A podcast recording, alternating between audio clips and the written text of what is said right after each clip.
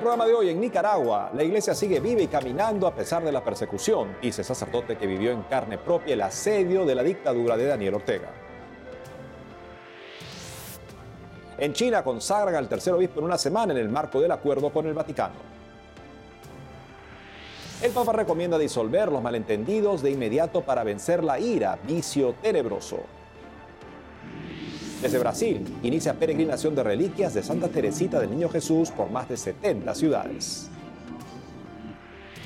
A pesar de la guerra en Tierra Santa, la evangelización no se detiene. El Centro Magdala inicia una nueva peregrinación virtual en dos lugares santos. Hola amigos, un gusto saludarlos en su programa de noticias con enfoque católico EWT Noticias. Soy Eddie Rodríguez Morel. Natalie no estará con nosotros el día de hoy. Empezamos con noticias sobre la iglesia en Nicaragua, contándoles cómo está el ambiente en las diócesis tras el destierro de obispos y religiosos este mes de enero. Así Prensa, miembro de WTN, obtuvo un valiente testimonio de un sacerdote testigo de la persecución contra la fe católica, emprendida desde el 2018 por el dictador Daniel Ortega. Hemos tomado nota y ahora le contamos. Me permiten darles un abrazo, no preciso decir. Un sacerdote nicaragüense afectado por la persecución de la dictadura de Daniel Ortega y que ha preferido mantener su anonimato por motivos de seguridad, describió a Así Prensa el dolor causado a la Iglesia Católica sigue afectando a las familias y comunidades parroquiales. Sufren por la expulsión de sus pastores y familiares. De acuerdo al presbítero, a esta tristeza se suman los más de 90 reos políticos, entre ellos muchos laicos colaboradores de la Iglesia Católica en Nicaragua, que son encarcelados y sometidos a una continua tortura psicológica. Narró que aunque han desterrado a sus pastores, congelado el dinero de las parroquias y diócesis, la iglesia en Nicaragua sigue viva y caminando. Para el sacerdote nicaragüense, esto se debe a que Dios es quien dirige la iglesia con la fuerza de su espíritu y María Inmaculada. Además, enfatizó que la iglesia no es una organización no gubernamental ni es la oposición como cree el gobierno de Daniel Ortega. Es algo que va mucho más allá, dijo. El cura también se animó a hablar del ambiente en Nicaragua tras el destierro a Roma del obispo de Matagalpa, Rolando Álvarez, sobre quien estaba concentrada la ira del dictador al imponerle 26 años de prisión. Al respecto, relató que en Nicaragua las homilías siguen siendo grabadas con la orden a los sacerdotes de no rezar en público por Monseñor Álvarez. No obstante, el sacerdote resaltó que la gente no tiene miedo de expresar su fe. Mencionó que los presbíteros continúan su labor en medio de muchas limitaciones. Me darles un abrazo, no preciso ni decir. En su catequesis de este miércoles, el Papa nos instruye cómo combatir uno de los vicios contra el cual incluso algunos santos lucharon. ¿De cuál se trata? Nuestra corresponsal Almudena Martínez Bordiú nos cuenta esto y más. Como cada miércoles, el Papa Francisco presidió la audiencia general desde el aula Pablo VI del Vaticano. Continuando con su ciclo de catequesis sobre los vicios y las virtudes, el pontífice reflexionó hoy sobre la ira, un vicio, aseguró, particularmente tenebroso. La ira es un vicio destructivo de las relaciones humanas. Expresa la incapacidad de aceptar la diversidad del otro especialmente cuando sus decisiones de vida difieren de las nuestras. No se detiene a los malos comportamientos de una persona, sino que arroja todo a la caldera. Cuando la relación alcanza este nivel de degeneración, ya se ha perdido la lucidez. La ira hace perder la lucidez. Una de las características de la ira es la de no calmarse con el tiempo. En esos casos, incluso la distancia y el silencio, en lugar de calmar el peso de los malentendidos, lo magnifican. Además, precisó que todos somos pecadores y tenemos la cuenta en números rojos. Por ello, es necesario aprender a perdonar. Sin embargo, el Santo Padre puntualizó que no todo lo que nace de la ira es malo y reiteró que hay una parte irascible en nosotros que no puede ni debe negarse. Pero no todo lo que nace de la ira es mala. Los antiguos eran muy conscientes de que hay una parte irascible en nosotros que no puede ni debe negarse. No somos responsables de la ira en su surgimiento, sino siempre en su desarrollo. Y a veces es bueno que la ira se desahogue de la manera adecuada. Si una persona no se enfada nunca, si no se indigna ante la injusticia, si no siente algo que le estremece las entrañas ante la opresión de un débil, entonces significa que no es humana y mucho menos es cristiana. Existe una santa indignación, que no es ira. Por último, afirmó que con la ayuda del Espíritu Santo es posible encontrar la, la, justa medida de las pasiones y educarlas bien para que vuelvan hacia el bien y no al mal. Al finalizar su catequesis, el Papa Francisco instó a poner fin a las guerras del mundo y lamentó la crueldad que hay en ellas pidió que el grito de dolor de las víctimas de las guerras, como las de Oriente Medio y Ucrania, puedan tocar el corazón de los responsables de las naciones y suscite proyectos de paz. En Roma, Almudena Martínez Bordiú, EWTN Noticias. En Brasil, la iglesia inició su preparación para el Año Santo del 2025 convocado por el Papa. Sobre esto y más informa nuestra corresponsal Natalia Queiroz. La iglesia en Brasil organizou um encontro para preparar-se para o Jubileu 2025, el Año Santo para a Igreja Católica Universal. Monsenhor Rino Fisichella, pro-prefeito del Dicastério para a Evangelização e organizador del Año Santo, estuvo como invitado especial. O encontro em Brasília esta semana foi organizado por la Conferência Nacional de Obispos. Discutiram os desafios em la evangelização em Brasil, entre outros. El 21 de enero último, el Papa anunció el inicio del año de oración en preparación del año santo, cuyo lema es Peregrinos de la Esperanza. Todos ustedes reciben el saludo y la bendición del Papa Francisco, que les pide que recen por él.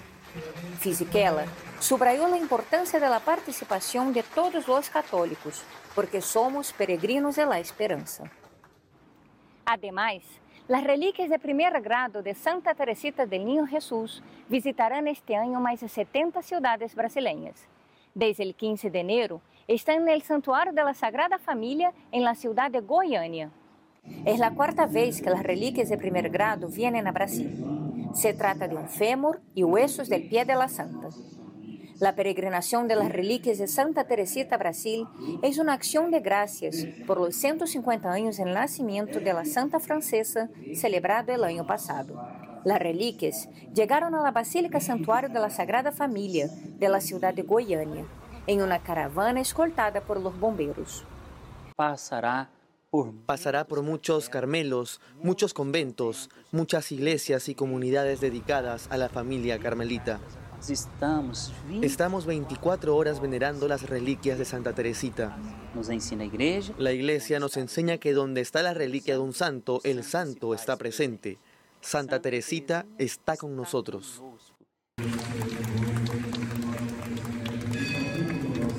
Las reliquias de la joven doctora de la iglesia están expuestas desde el 15 de enero, las 24 horas del día. Más de 60 mil fieles a la semana pasan por el santuario para rezar. Con las reliquias, el número ha aumentado en forma significativa. Este jueves, la urna deja la Basílica Santuario de la Sagrada Familia rumbo a la ciudad de Trinidad. Santa Teresita del Niño Jesús es una de las santas más populares en Brasil. En Petrópolis, Natalia Queiroz, Noticias. Confirmado, el Santo Padre y el nuevo presidente de Argentina, Javier Milei, se reúnen el 12 de febrero. El encuentro será en el Vaticano un día después de la canonización de Mamantula, la primera santa argentina. En entrevista a La Estampa, el último 29 de enero, el Santo Padre explicó que está listo para iniciar un diálogo con el jefe de Estado de su país natal. Minimizó los insultos que recibió del por entonces candidato Milei, de los cuales este luego se disculpó. El Papa alegó que las palabras en campaña electoral van y vienen. En China consagran al tercer obispo en una semana en el marco del acuerdo con el Vaticano. Esta mañana del miércoles 31 de enero fue consagrado el nuevo obispo de Shangwu en la provincia de Fujian, al sur del país, Monseñor Peter Wu Jisun. El nombramiento se hizo respetando el acuerdo de la Santa Sede y el gobierno. Monseñor Peter Wu Jisun fue ordenado sacerdote el 15 de agosto de 1992. La diócesis de Shaowu funciona de manera regular, administrando los sacramentos y celebrando la misa. Entre sus peculiaridades realizan la labor de restaurar y recuperar las iglesias más antiguas de la zona. En España, un sacerdote bendijo el auto que resultó campeón en el Rally Dakar. Nuestro corresponsal Nicolás de Cárdenas nos cuenta una historia detrás de esta bendición. ¿Sabían que el coche campeón del Rally Dakar conducido por el español Carlos Sainz fue bendecido por un sacerdote católico? Se lo contamos. A sus 33 años, el padre Marcin Jablonski se ha convertido en el protagonista inesperado del equipo campeón del Rally Dakar liderado por el piloto Carlos Sainz y su copiloto Lucas Cruz, al conocerse que participó en la carrera y bendijo el vehículo que se hizo con la victoria final. El propio Carlos Sainz explicó al diario Marca que su coche fue el único que bendijo de los tres, que le regaló una medallita y que fue todo el Dakar dentro del coche. Y la verdad es que ha funcionado, dijo. Nos han silbado las balas por todos los lados y yo creo que ahí el ángel de la guarda que nos destinó el Padre a cuidar al coche y a cuidarnos a nosotros ha trabajado de lo lindo, cosa que agradezco enormemente, añadió el tetracampeón del Rally Dakar. El padre Martín siempre ha cultivado la pasión por el automovilismo deportivo y según detalló poco antes de su ordenación el pasado año, de no haber sido sacerdote, habría intentado ser piloto de Fórmula 1 o comerciante internacional. Nacido en agosto de 1990 en Varsovia, Polonia, el joven Martin entró en el noviciado de los legionarios en Alemania en 2009 tras pasar por Salamanca, España y Roma, Italia, para completar sus estudios, fue destinado a Ciudad de México. En 2022, ya diácono, fue mm, destinado a Barcelona, donde desempeña su ministerio. Desde España, Nicolás de Cárdenas, EWTN Noticias. Hacemos una pausa y al volver, a pesar de la guerra en Tierra Santa, la evangelización no se detiene. El Centro Magdala inicia una nueva peregrinación virtual en los lugares santos. Además, hoy es la fiesta de San Juan Bosco, padre y maestro de la juventud. Le contamos su vida. Regresamos con más noticias con Enfoque Católico.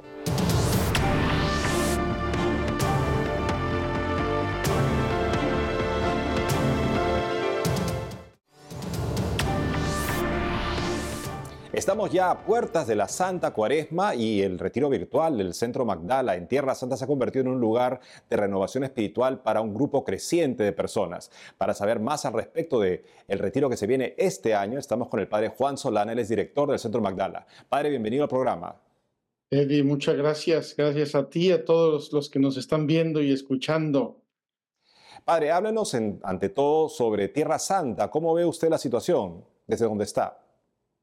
Mira, la situación desde luego es muy delicada. Aquí en Galilea hasta ahora no hemos tenido ningún conflicto, ningún, casi ningún signo del conflicto. Parece mentira porque si uno ve las noticias son horribles, pero el norte de Galilea, el norte Galilea en general ha estado bastante tranquilo.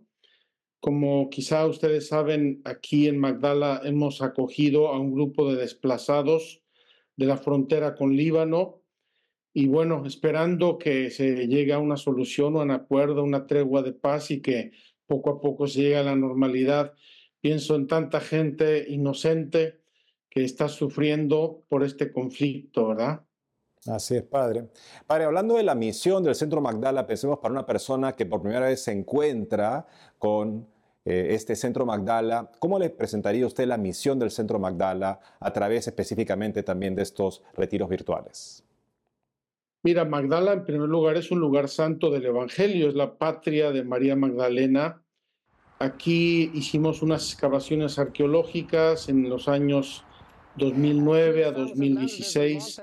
Descubrimos una buena parte de la ciudad antigua y después hicimos un centro, una, iglesia preciosa, el Duquinaltum, y también eh, una casa de peregrinos. Entonces, acogemos a personas que vienen en búsqueda del encuentro con Jesús, del encuentro con el Evangelio, ya sea que vienen solamente de visita o que se quedan aquí con nosotros en la casa de peregrinos.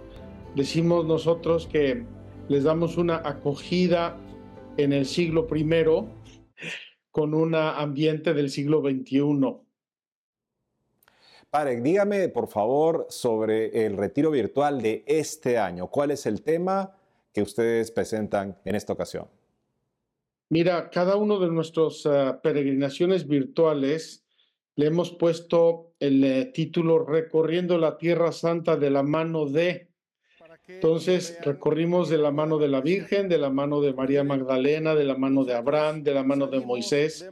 Y este año nos toca recorrerla de la mano de Dios porque el tema es la oración. Y la oración nos pone en contacto inmediato y directo con Dios, estemos donde estemos y eh, seamos quienes seamos. Si queremos hablar con Dios, podemos hablar con Él. Así es que vamos a recorrer la cuarta y última parte del catecismo de la Iglesia Católica como catequesis y la vamos mostrando desde diversos lugares santos, tratando de que eh, quienes nos siguen vayan conociendo la Tierra Santa poco a poco. Quien nos ha seguido ya por cinco veces, yo creo que ya conoce mucho y esta será la sexta ocasión, si Dios quiere. Y padre, cuéntenos cómo es que una persona se organiza para poder participar de esta peregrinación virtual? Mira, tienen que inscribirse en nuestra página que es magdala.org, magdala.org, o seguirnos en las redes sociales Magdala Español, sea en Facebook como en, eh, en YouTube. Eh, conviene que se suscriban, incluso que, que les lleguen las notificaciones para que sepan cuándo empieza y luego la peregrinación como tal es toda la cuaresma.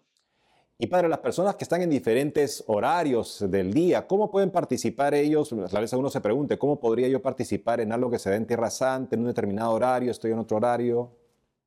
Mira, hemos programado todo, no solo esta vez, también las ocasiones anteriores, pensando un poco en el horario de Ciudad de México, que creo que es una o dos horas más tarde que, que, Perú.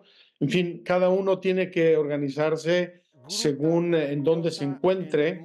Y tengo que agradecerle a Dios porque en las peregrinaciones anteriores nos han seguido de más de 100 países, tanto de lengua española como de lengua inglesa, porque hacemos dos peregrinaciones paralelas un poco diferentes Padre Juan Solana, director del Centro Magdala en Tierra Santa, gracias por haber estado con nosotros. Gracias, IWTN, por todo el servicio que nos hacen para la fe, para las noticias y para muchas cosas maravillosas. Que Dios los bendiga. Y en noticias desde Australia está en debate un proyecto de ley sobre la eutanasia que transgrede el derecho a la objeción de conciencia. La propuesta plantea que los médicos y personal que no quieran prestar su asistencia para aplicar la eutanasia o suicidio asistido dirijan a los solicitantes a otros lugares dispuestos a ello. Al respecto, el arzobispo de Canberra dijo que la medida es inaceptable. Monseñor Christopher Prowse alentó a la comunidad católica de su arquidiócesis a estar informados sobre el debate en curso y defender la vida ante sus representantes políticos. La eutanasia es legal en la mayoría de los estados australianos y precisamente los pacientes sin pronóstico de recuperación son los más propensos a pensar en la eutanasia. En ellos se inspiró especialmente el pedido de oración del Santo Padre en febrero. Veamos. Hay dos palabras que cuando algunos hablan de enfermedades terminales las confunden. Incurable e incuidable. Y no son lo mismo. Incluso cuando existan muy pocas posibilidades de curación, todos los enfermos tienen derecho al acompañamiento médico, al acompañamiento psicológico, al acompañamiento espiritual, al acompañamiento humano. A veces no pueden hablar, a veces pensamos que no nos conocen, pero si le tomamos la mano, entendemos que están en sintonía.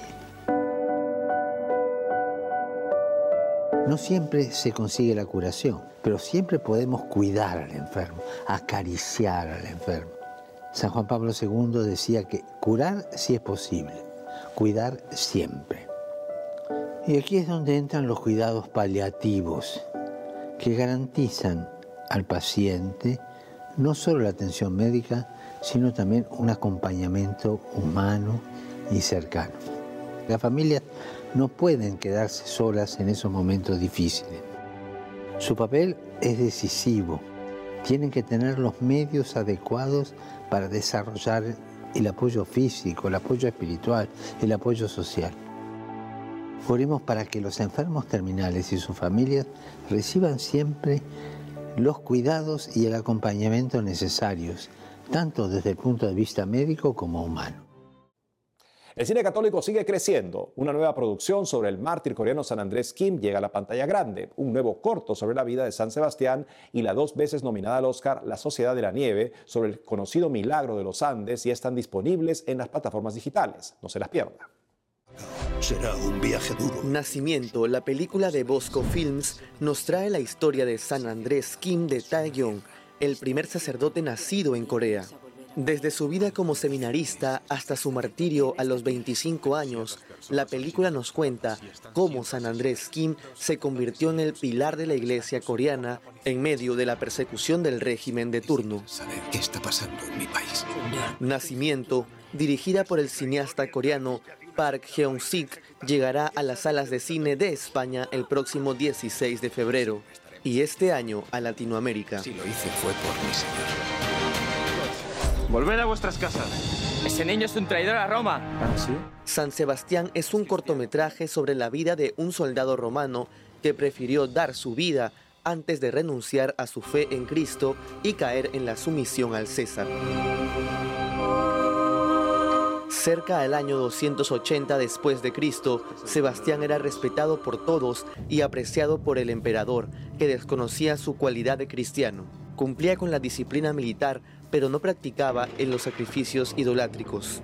Además, como buen cristiano, ejercía el apostolado entre sus compañeros, visitaba y alentaba a los cristianos encarcelados por causa de Cristo, hasta que fue denunciado. Este cortometraje es producido por HM Televisión. El corto de 22 minutos está disponible para verlo gratis en YouTube.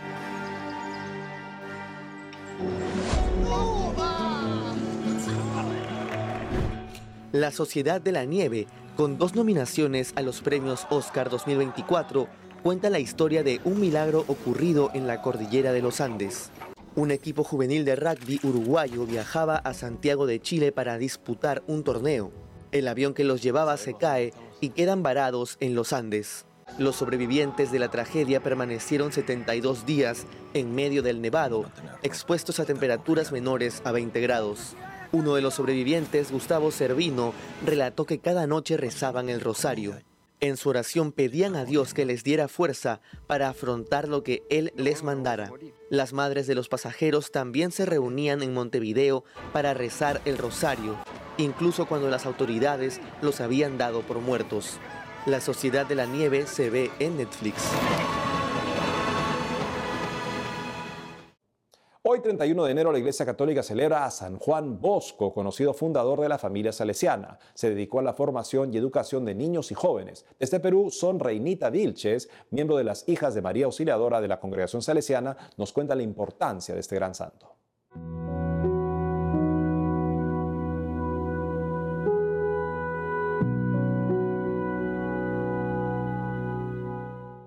Podemos aprender muchas cosas ah, de San Juan Bosco es una gran inspiración para nosotros como figura de un gran educador religioso, sacerdote salesiano, que ha contribuido a la iglesia el estilo educativo según el sistema preventivo, eh, que consiste en, en la razón, religión y amabilidad ayudar a los jóvenes a ser reflexivos, críticos, responsables y comprometidos, mostrando a un Dios que ama la vida, que desea nuestra felicidad. Decía San Juan Bosco, Dios quiere que seamos felices en el tiempo y en la eternidad. O sea, desde ya, desde este mundo, debemos vivir la vida con gozo, con gratitud, para ser felices en la eternidad. La santidad salesiana, según Don Bosco nos ha enseñado, consiste en estar siempre alegres. ¿Y de dónde viene esa alegría? de sentirnos amados, reconocidos, valorados por Dios, nuestro Creador vivir con gratitud la vida. Entonces, es posible la santidad. Domingo Santo Domingo Sabio decía, nosotros hacemos consistir la santidad en estar siempre alegres. ¿Y por qué estás alegre? Porque te sientes bajo la mirada amorosa de Dios, te sientes acompañado por el Señor, te sientes guiado por el Espíritu de Dios. Y todo lo demás, como dice el Evangelio, viene por añadidura. Por lo tanto, la santidad es posible.